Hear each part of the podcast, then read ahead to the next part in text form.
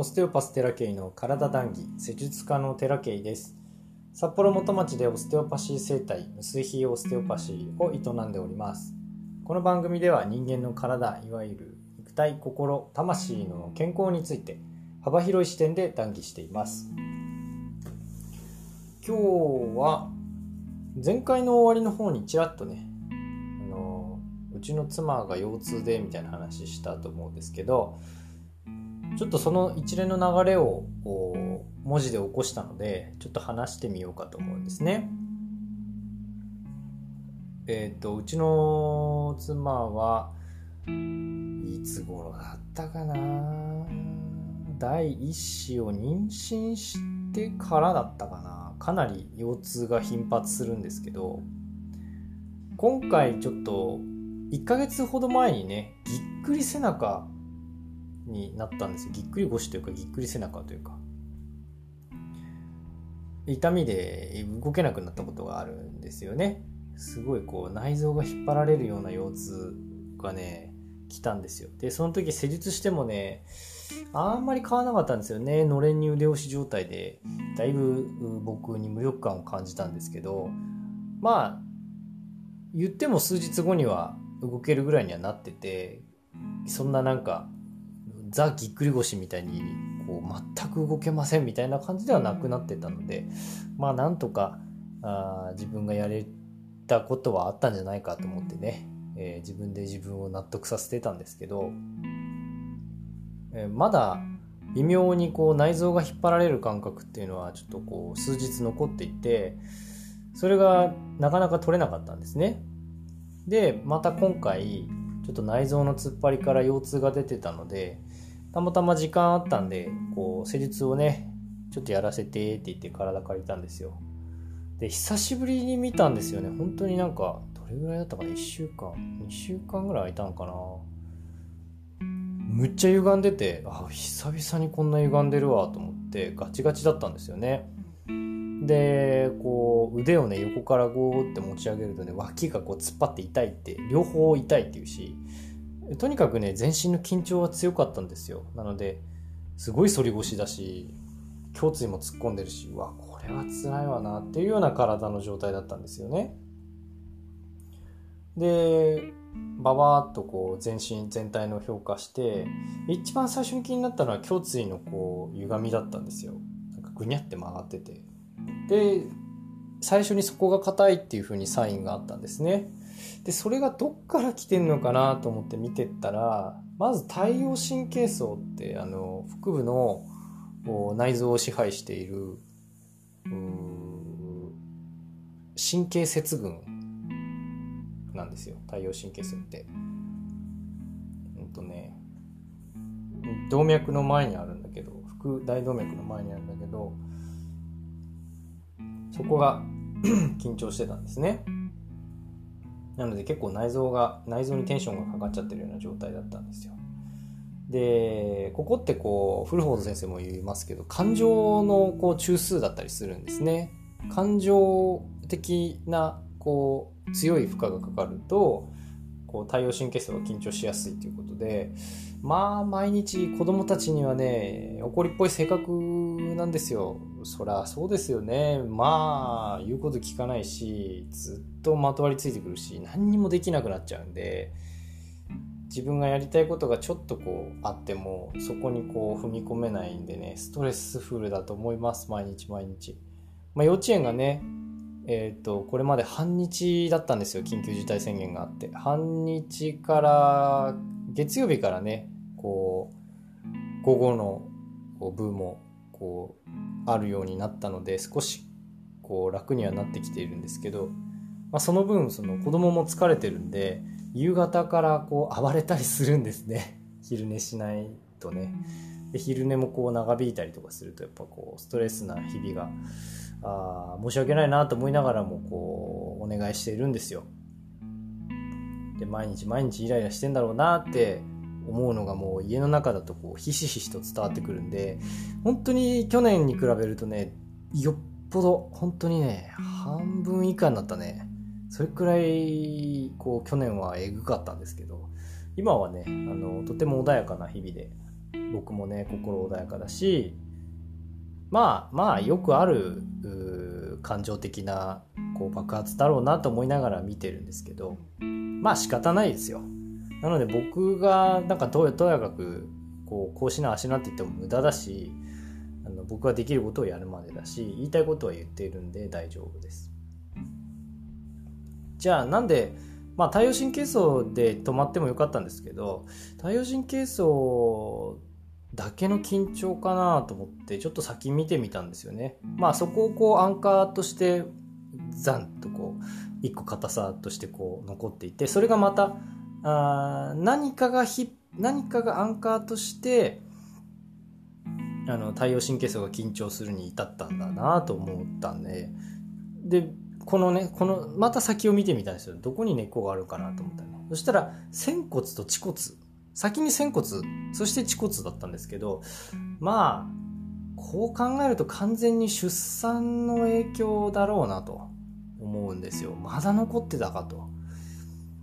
えー、っと出産する時ってこうね、え、理解するので関節が骨盤周囲の関節が理解するのでそれがと大体はちゃんと戻るしっていうか構造的にはそんなにねちゃあの歪まないという話が出てたりもあるんですけど影響はねやっぱゼロじゃないんですよこう骨盤周囲の。じゃあそのなんだ骨盤矯正すりゃ治るかって言ったらそんな話でもないんでねちょっとこう安易に骨盤矯正っていう言葉に引っ張られないでほしいんですけどうんとまあうんとその時さっきは最終的には恥骨の施術をしたんですよね。右側の恥骨、えー、こう恥骨結合って恥骨と恥骨の真ん中にあるんですけどそこがねこう離れるような力がかかってたんですよね。外側にね。恥骨が外側にこうぐーっと引っ張られるような。だから内側にグッと押すとねすごく硬いような状態だったんで外側にギュンって引っ張られてえーと、恥骨が緩い歪緩いというか締まってない状態だったんだなと思っていて、まあ、そうそうなるとね、あのー、後ろの方にも歪みは出ますんでそれで腰痛が出てたんだろうと思うんですよね。でえっ、と恥骨の施術をしながらね、えー、そこのルート恥骨が多分最後のアンカーだったんですよ。そこのルートをこう全体見ながら、まあ、全身のね緊張を抜いてったんですけど途中でね、えーと、脾臓とか肋骨とかにも緊張が出てたんですよ。左側のね。だから太陽神経層もそうなんですけど出産だけじゃなくて妊娠中の負荷もあると思うんですよね。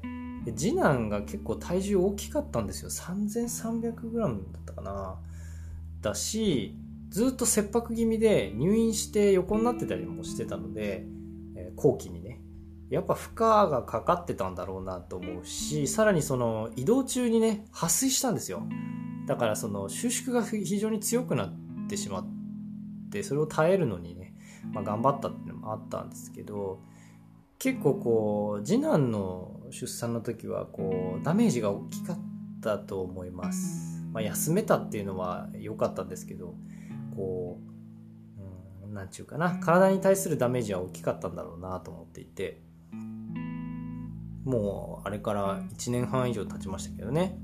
で何度もこう奥さんの妻のね施術をしてきたんですけどここまでなんか影響が綺麗に見えたのはちょっと初めてかなと思ってます。だからそれによってねと結果として腰痛はあその瞬間は消えていたのであ良かったなと思うしえっ、ー、と、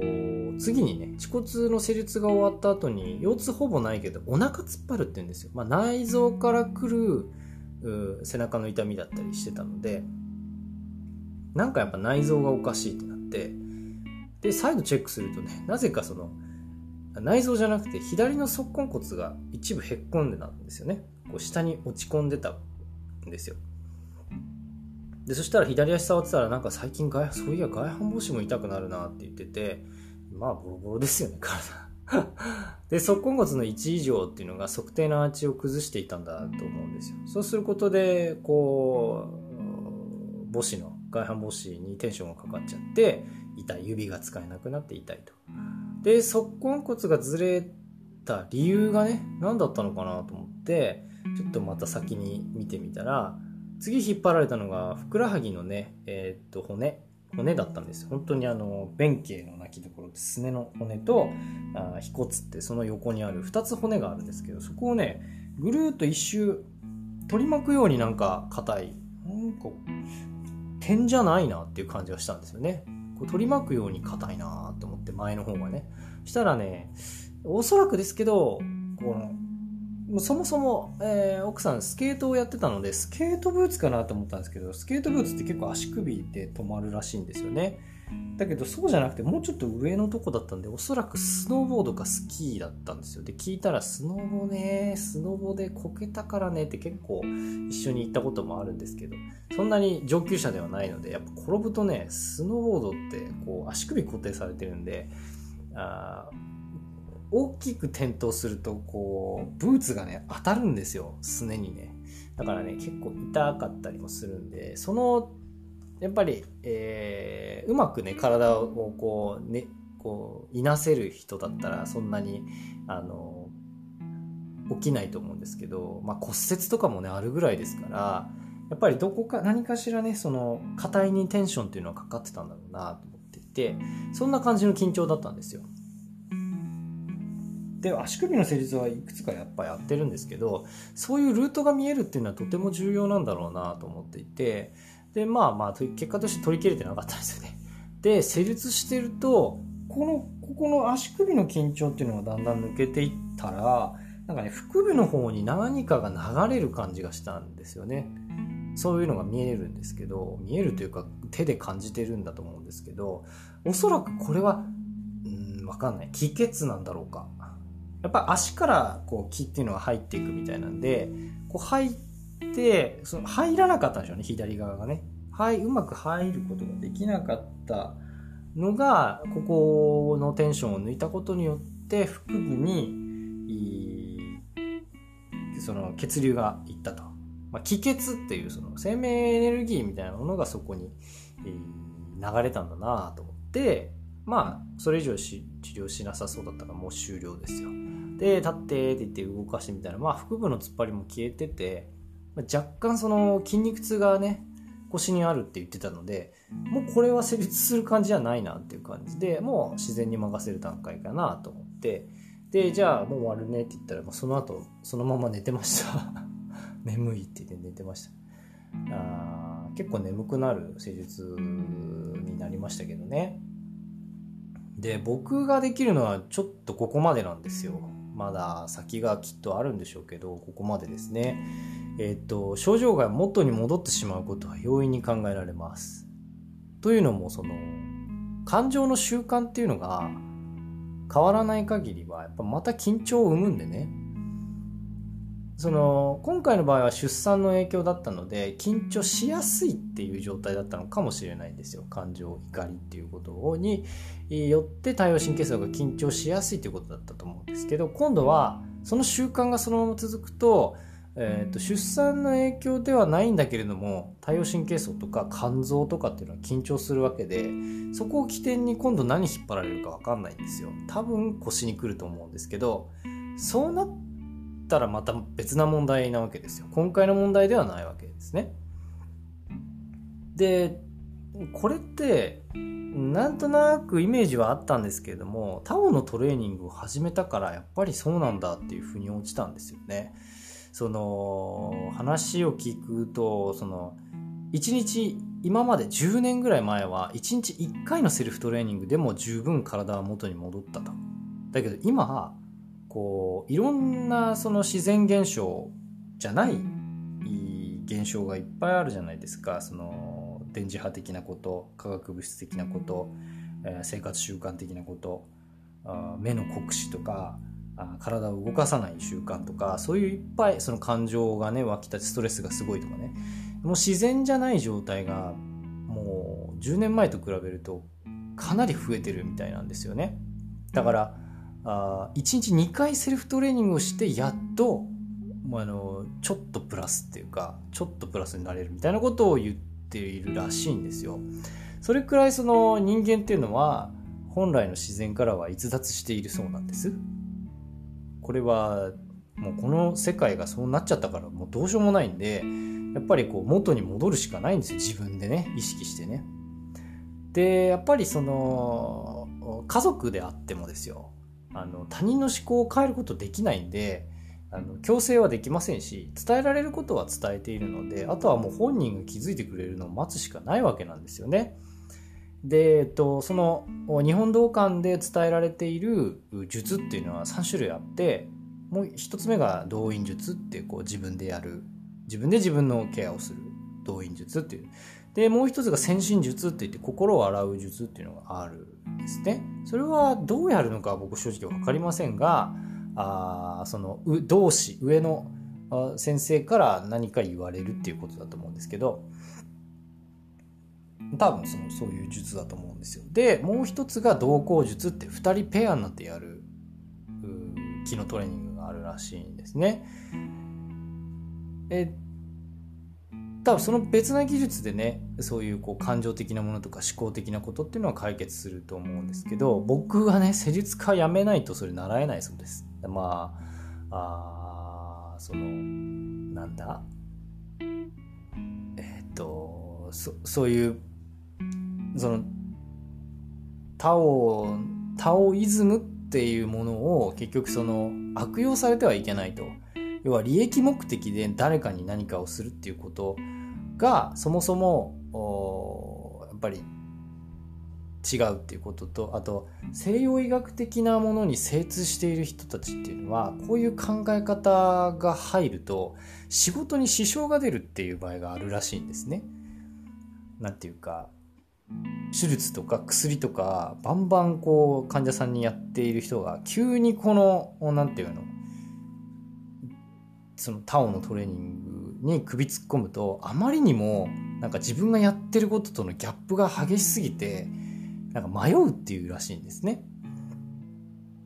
だから教えないらしいんですよ。そういう医療関係者は特に。あと治療家さんとか。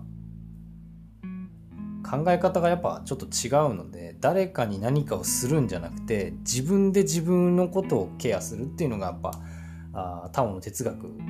ですから、そこは、あのー、仕方ない。踏み込めないですよ。僕施術家やめなきゃいけなくなっちゃうからね。